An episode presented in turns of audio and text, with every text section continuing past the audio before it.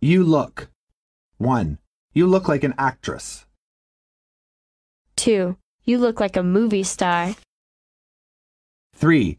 You look like you're having a good time tonight. 4. He looks like his mother.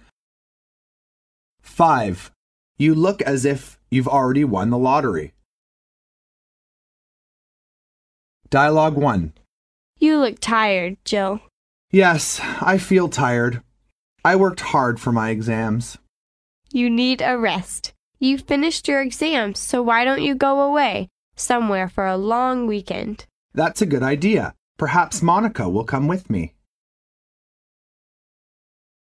Dialogue 2. What's up? You look so sad. I lost my purse. Too bad. Anything to be done?